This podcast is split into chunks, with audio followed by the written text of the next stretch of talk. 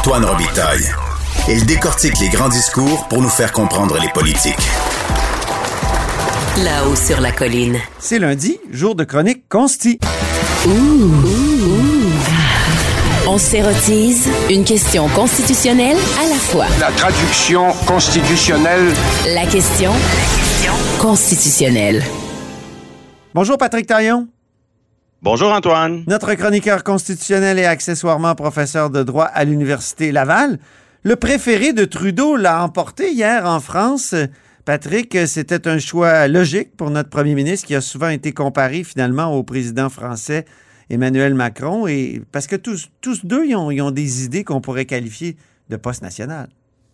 Mm, Pas vraiment. Moi, je pense que les, les différences sont, sont immenses. C'est, c'est vrai qu'ils sont euh, des défenseurs de, de la mondialisation, euh, des liens euh, supranationaux et étatiques. Ils sont souvent des alliés dans plusieurs dossiers. Oui, parfois, on Trudeau- dirait que l'Europe, pour Macron, c'est un peu comme le fédéral pour Trudeau. Oui, mais il y a un dossier qui les sépare. Ah oui? C'est la conception des droits et libertés, euh, notamment la liberté de religion, la liberté d'expression. Et, et lorsque Justin Trudeau donne son appui à Emmanuel Macron, comme il l'avait fait euh, il y a cinq ans, euh, je peux pas m'empêcher d'y voir une, une petite forme d'hypocrisie ou de double standard Ah oui. d'un Justin Trudeau qui dénonce la, somme toute, modérée loi sur la laïcité de l'État au Québec, Sans s'offusquer le moins du monde des lois équivalentes qui existent, qui, qui sont souvent plus radicales en France, en Belgique, au Danemark, aux Pays-Bas et dans bien d'autres juridictions européennes. Oui. Et, et là, je, bon, je prends une respiration, je me, je me calme en me disant, ça va de soi. C'est probablement pour des impératifs diplomatiques que Justin Trudeau ferme les yeux sur son désaccord avec la, la politique française en Mm. matière de laïcité. S'il fallait être parfaitement en accord avec tous les États alliés et amis sur la scène internationale, probablement qu'on n'aurait pas beaucoup d'amis. Oui. Mais Exactement. ce double standard, cette manière de critiquer plus vigoureusement la loi québécoise sur la laïcité, euh, on le retrouve pas juste dans la relation que Justin Trudeau entretient avec euh, ses homologues européens, on la retrouve aussi dans, dans son rapport à la jurisprudence canadienne. Euh, Qu'on se Ah oui, comprenne Dans bien. quel sens? Ben, la jurisprudence canadienne sur la liberté de religion, c'est probablement l'une des plus euh, maximalistes au monde. C'est-à-dire que dans les, au début des années 2000, on va rendre des décisions qui- vont jeter un, un cadre, des critères, hein, ce qu'on appelle souvent entre nous un test des tribunaux, qui, qui donne une place très, très large à la liberté individuelle d'exprimer des convictions religieuses. Mm. Mais cette liberté, même devant les tribunaux canadiens, elle connaît des limites. Juste une petite parenthèse. euh, Est-ce que c'est c'est plus, quand tu dis maximaliste, euh, euh, plus qu'aux États-Unis? Aux États-Unis, la liberté religieuse, c'est même un fondement de, de, de l'Union. Euh, Disons, l'une des plus maximalistes au monde, et, et- et ce qui fait que le cas des États-Unis est différent, c'est c'est la manière dont on va ostentatoirement euh, manifester des convictions religieuses dans l'exercice des fonctions politiques. Ça, ça a un peu moins son équivalent Mm. au Canada. Je veux bien, euh, isolons quand même le, le- le cas euh, américain. Euh, mais chose certaine, la jurisprudence canadienne, pas la manière dont les responsables politiques manifestent leur, leur croyance en Dieu, euh, la jurisprudence canadienne du début des années 2000, elle, elle va particulièrement Mais loin. était-elle inspirée par les États-Unis? Oui et non. Je pense qu'à certains égards, il y, a- il y avait l'ambition de construire un modèle canadien, euh, notamment inspiré du multiculturalisme canadien, un système très subjectif où chaque croyant décide ce qui le rapproche euh, de l'être divin. Donc, c'est très, très euh, personnalisé. Mais oui, c'est ça. Mais moi, je pose toutes ces questions-là sur les États-Unis parce que j'ai l'impression que, certes, c'est pour des impératifs diplomatiques que Trudeau ferme les yeux sur les différences entre les lois euh, de la laïcité au Québec et en Europe, mais aussi des impératifs continentaux. C'est en raison du continent où on se retrouve qui est dominé par les États-Unis. En tout cas, j'avais ça comme, comme hypothèse.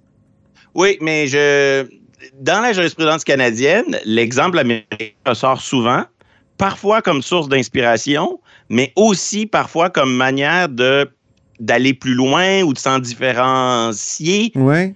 pour, euh, je dirais, par forme de. pour cultiver là, une identité canadienne différente de celle des États-Unis, ce qui est quand même un, aspect toujours sensible. Mhm. Mais, mais le point que- sur lequel je, je- je voulais insister, c'est- Mhm. c'est la manière dont, euh, depuis le tournant des années 2010, cette jurisprudence extrêmement large qu'a construite euh, la Cour suprême du Canada, ben, elle opère un virage. Euh, je connais aucun dossier en Cour suprême sur la liberté de religion où c'est la liberté de religion qui l'a emporté depuis 2010. Oh. Dans l'arrêt Saguenay, le maire qui veut exprimer ses convictions, il perd.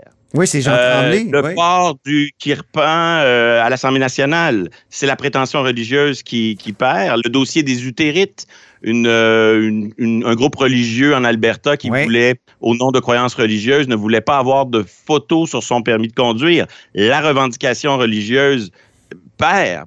Euh, à l'école, dans le système d'éducation, euh, commission scolaire des chaînes sur euh, la liberté, sur le cours éthique et culture religieuse obligatoire qu'on impose, hein, malgré les croyances de tous et chacun. Ouais, ouais. Ou encore les, les deux arrêts Trinity Western. Ça, ce sont des facultés euh, de droit fondamentalisme euh, qui pratiquent un fondamentalisme chrétien au- au- dans le reste du Canada et qui imposent un, un serment, un engagement de ses étudiants qui est contraire aux droits des minorités sexuelles. Mhm. Et dans toutes ces affaires, ben, on va donner préséance dans Trinity Western, en commission scolaire, à une certaine idée du vivre ensemble et à l'importance d'autres valeurs communes, comme le respect des minorités sexuelles, au détriment de la religion.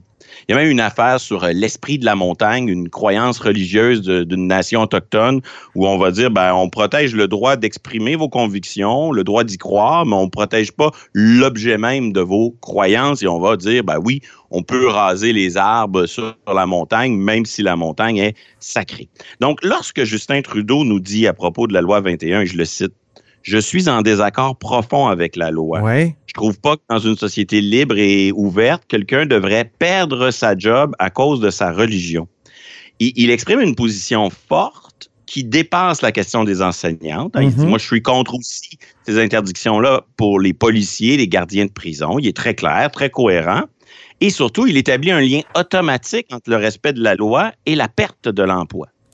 Ouais. Mais lorsque les tribunaux disent la faculté de droit Trinity Western ne peut pas continuer avec sa pratique euh, qui, qui, qui se fait au détriment des droits des minorités sexuelles, lorsque les camionneurs du port de Montréal doivent euh, porter le casque de sécurité au détriment de leur turban, Ouais. M. Trudeau semble soit pas connaître ces cas, ou soit il intègre l'idée que les employés du port de Montréal ou de la faculté de droit Trinity Western acceptent de respecter les lois en vigueur.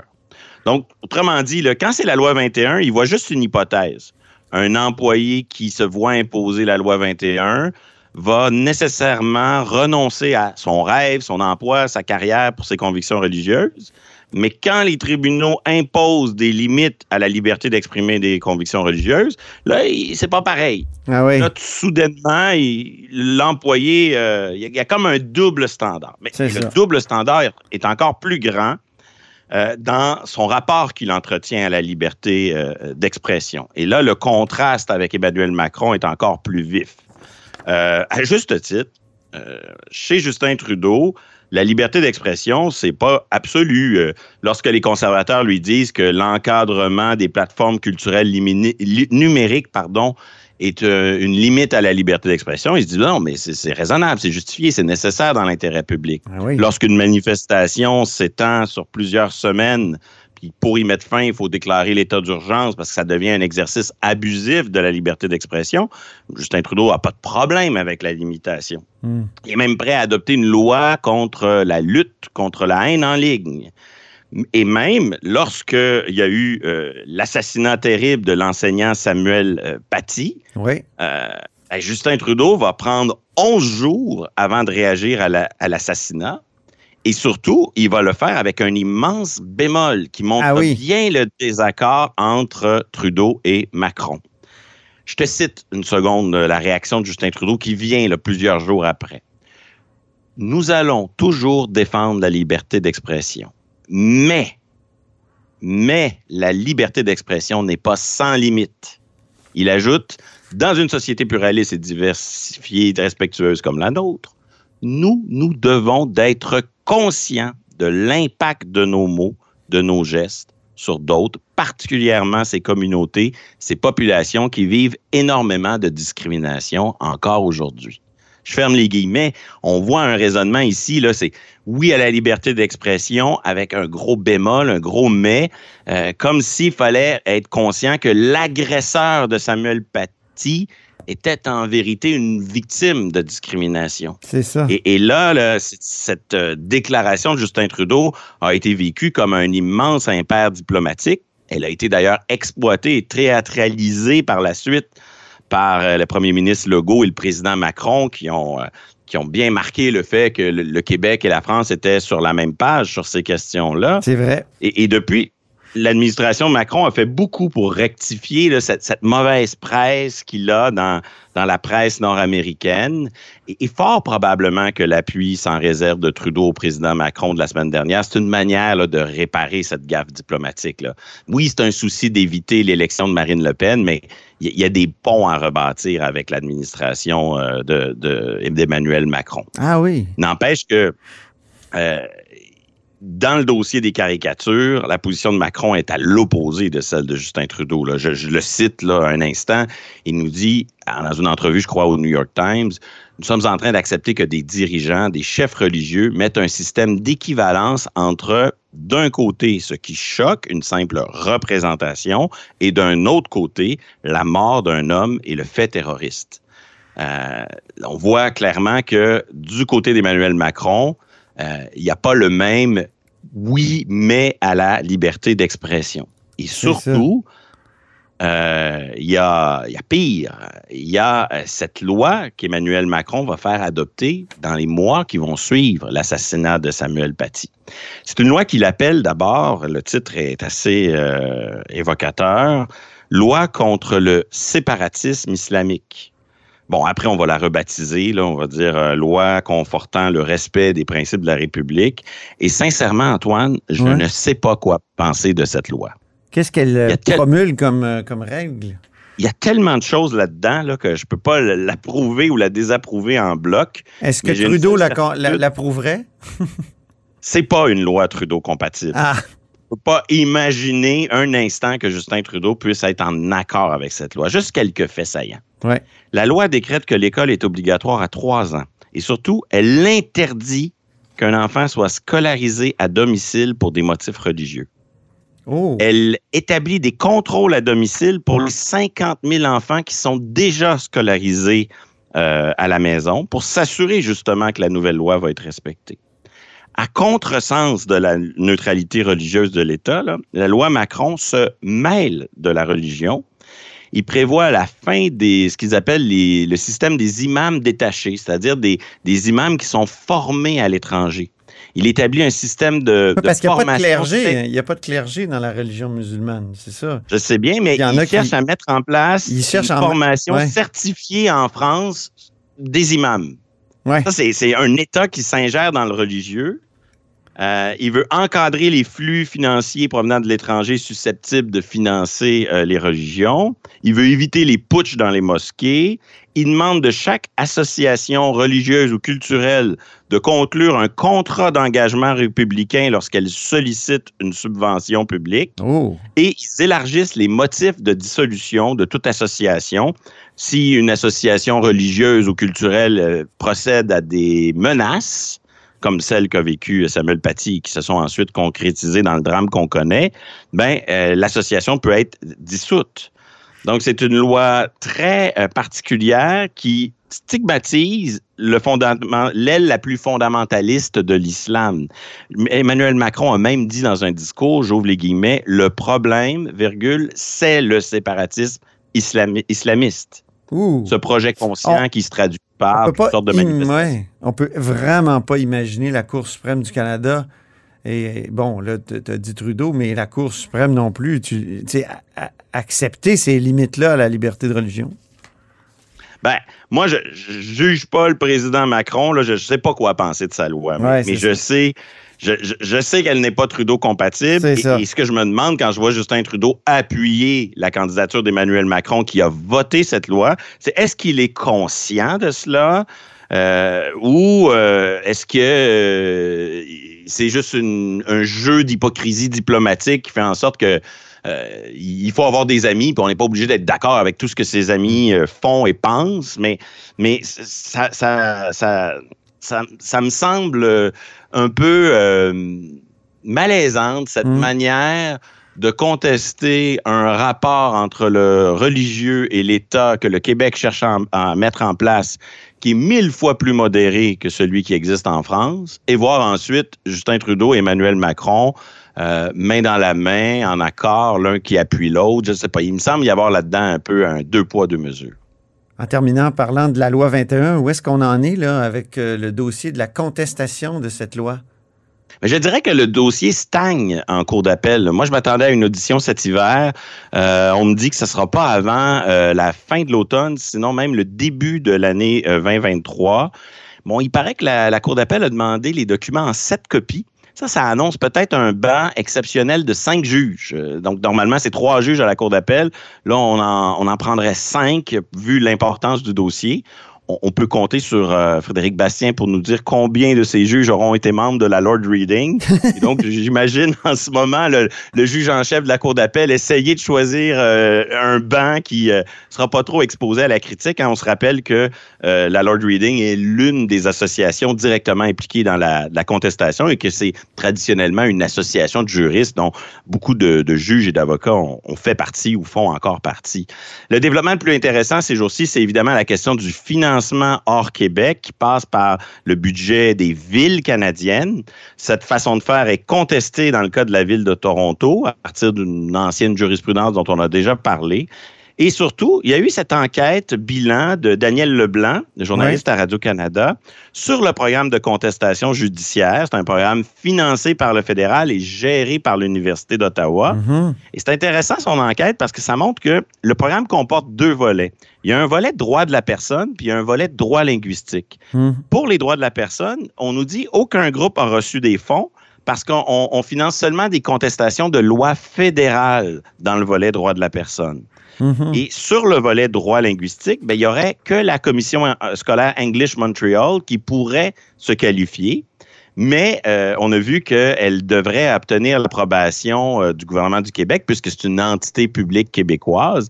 Et donc, fort probablement là, que- que- qu'elles- qu'ils n'ont pas reçu ou qu'ils n'ont pas accepté ce financement-là.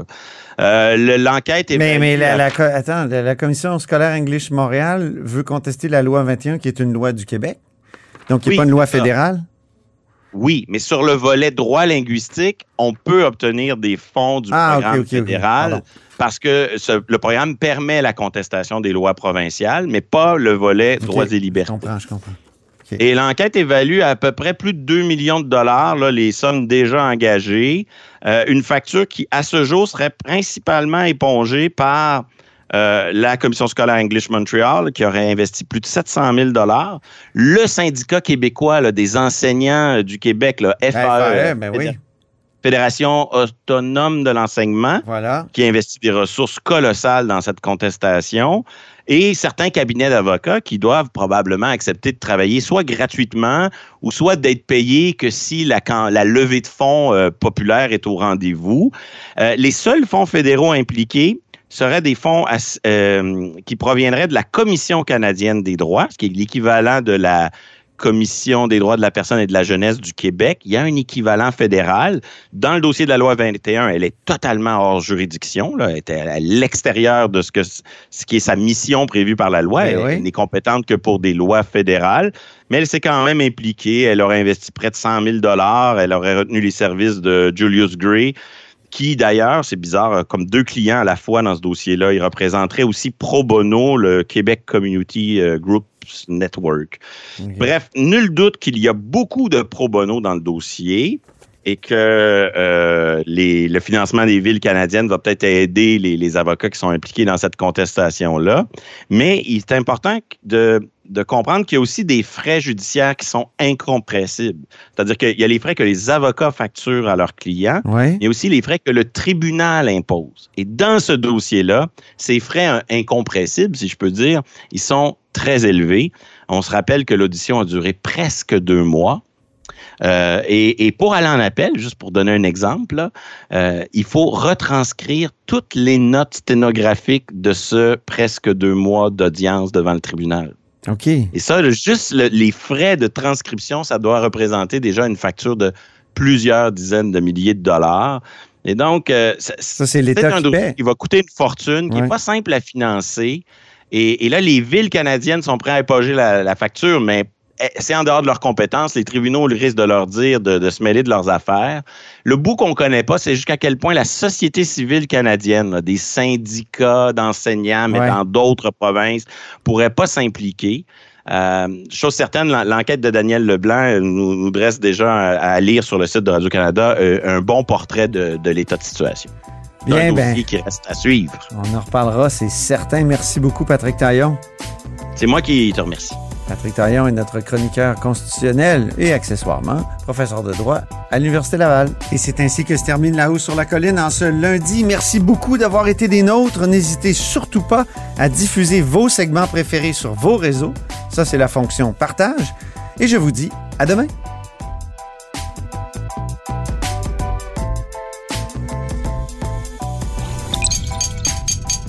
Cube Radio.